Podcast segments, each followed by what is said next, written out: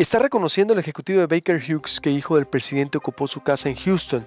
A partir de ahí, la compañía recibió contratos por 3.900 millones de pesos. Se lo dijo a la agencia Bloomberg, eh, por ejemplo. Eh, y alguien que le ha dado seguimiento o ampliamente es Mexicanos contra la Corrupción a través de la periodista Verónica Ayala. Eh, ¿Cómo estás, Verónica? Buenos días, bienvenida a Proyecto Puente de nuevo. Gusto saludarte. ¿Qué tal, Luis Alberto? Un gusto acompañarlos.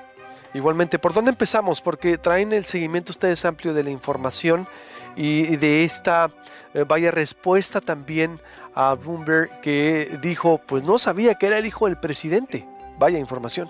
Así es, bueno, eh, retomando un poco, a partir de la, de la investigación que publicamos eh, en, en, conjunto con Mexicanos contra la Corrupción y la Impunidad, en conjunto con Latinos, en la que revelamos eh, pues de alguna manera el, estilo eh, lujoso que, que, tenía, que ha tenido el hijo mayor del presidente, José Ramón López Beltrán, en, Houston, en estas residencias millonarias que ha ocupado, y particularmente el tema de que había habitado junto con su pareja Carolyn Adams una residencia que en ese entonces, cuando estaban ellos viviendo ahí, en, a finales, la segunda parte del 2019, y una parte del 2020 era propiedad de Peter Chilling.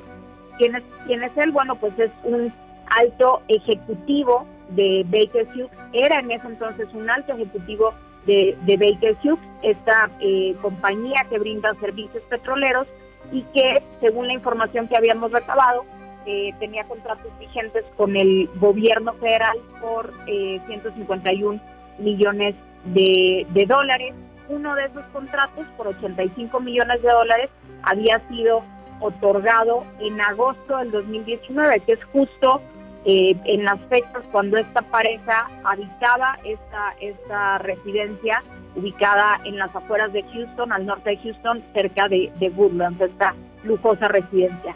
Bueno, ¿qué ha pasado desde entonces? Eh, obviamente este era el tema fundamental de la, de la investigación. ¿Por qué? Porque planteaba eh, un posible conflicto de interés, precisamente por haber estado eh, habitando la vivienda de, quien era un, alto ejecutivo de, una empresa contratista por parte de Pemex. Hay, hay varias informaciones, hay varios comunicados a partir de entonces. En primer lugar, hay uno por parte de la, de la petrolera tejana de Baker Hughes, donde eh, pues ellos tratan de alguna manera de, deslindarse de este tema, de esta polémica, pero sin embargo en ese, en ese comunicado terminan pues confirmando que efectivamente la casa que el hijo mayor de AMLO habitó en, Houston perteneció a Keith L. Schilling, a quien la compañía identifica eh, solamente como un ex empleado, cuando en realidad pues no fue cualquier ex empleado, se trataba de un alto ejecutivo que incluso fue uno de los presidentes de la compañía. Pero bueno, por un lado ese es el, primer comunicado que hay eh, de parte de Baker Hughes, que obviamente ellos dicen pues que no, que no tienen ahí ninguna relación, que la residencia no era, no era de la compañía, no es de la compañía, cosa que nunca afirmamos en el, en el reportaje, en la investigación. En lo que nos enfocamos era que en ese entonces era propiedad de este alto ejecutivo de la compañía que ellos reconocen como un ex empleado, como te comento. Esa es una parte. Eh, posterior, posteriormente se da estas eh, declaraciones a través de la, de la agencia Bloomberg, entiendo que medio por medio de, correo electrónico, donde eh, este ex alto ejecutivo de Hughes señala que no tenía conocimiento previo de que el arrendatario era precisamente el hijo el hijo mayor de, del presidente.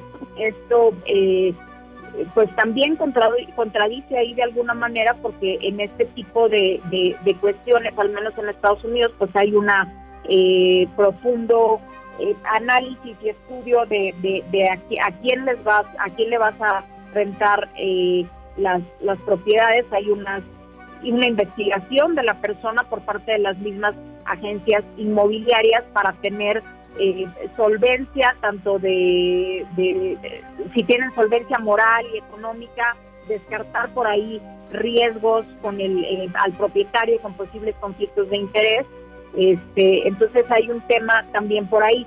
A raíz de esta investigación que publicamos finalmente, eh, la periodista Penilei, Penilei Ramírez escribe un artículo que se publica el fin de semana en el periódico Reforma, donde señala que además de este, este, de este monto, de este contrato de 85 millones de dólares que se había otorgado a esta empresa, eh, durante ya durante el gobierno de López Obrador y justo en el periodo que la pareja estaba por ahí viviendo, hubo otros 109 millones eh, de dólares correspondientes a ampliaciones de un contrato otorgado en eh, otorgado anteriormente y esto da sumando ya todos estos montos se, se tiene la información de que Baker Hughes recibió en los primeros cinco meses que José Ramón López Beltrán estuvo ocupando esta residencia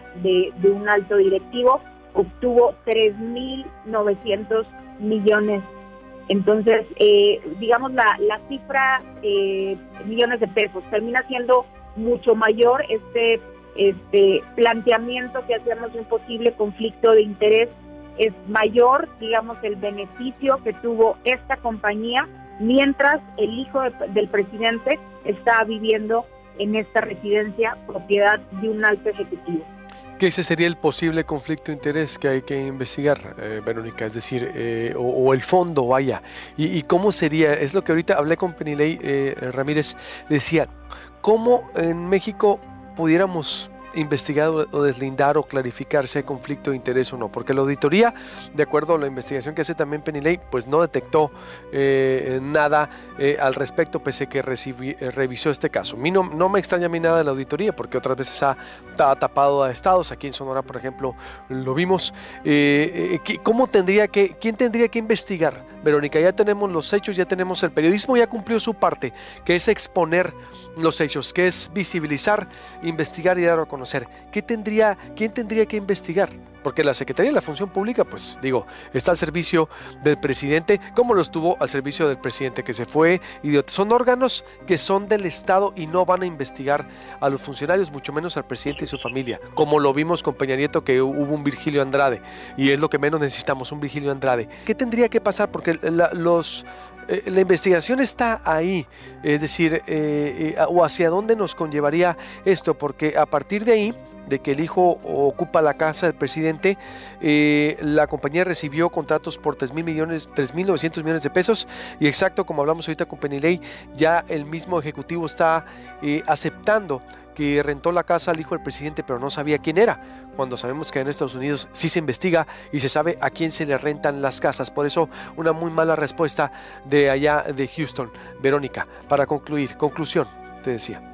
Así es, bueno, comentabas antes de, ir a corte el tema por ahí de la, de la Auditoría Superior y que no había detectado nada, digamos, en estas ampliaciones de contratos. Sin embargo, eh, bueno, la, la, información que aporta Penilé Ramírez con su artículo es muy importante, es muy relevante. ¿Por qué? Porque resulta mayor este monto con el que se benefició esta empresa durante el tiempo que estuvo viviendo en la residencia del alto ejecutivo el hijo del presidente. Sin embargo, estas auditorías son sobre los contratos. En ese entonces no se conocía el tema de la residencia, que es la clave en todo este, en todo este conflicto.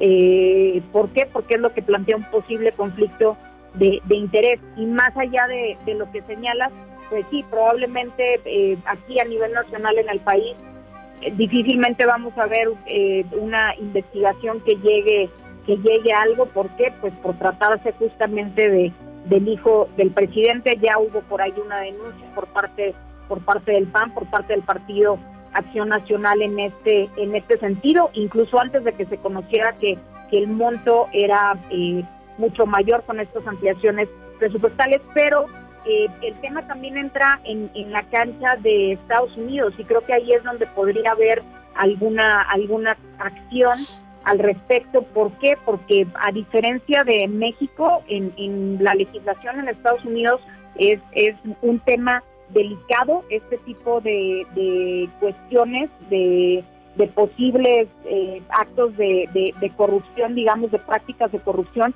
precisamente por la relación y por el involucramiento de, de una empresa, en este caso de quien era un alto ejecutivo, con una eh, con una figura eh, pública, porque finalmente hay por ahí también un conflicto y no se trata de cualquier inquilino, sino del hijo mayor del presidente. Bien, pues ahí está la información, Verónica, y te agradezco mucho como siempre. Le vamos a dar seguimiento a su trabajo. Gracias y buenos días. Gracias, Luis Alberto.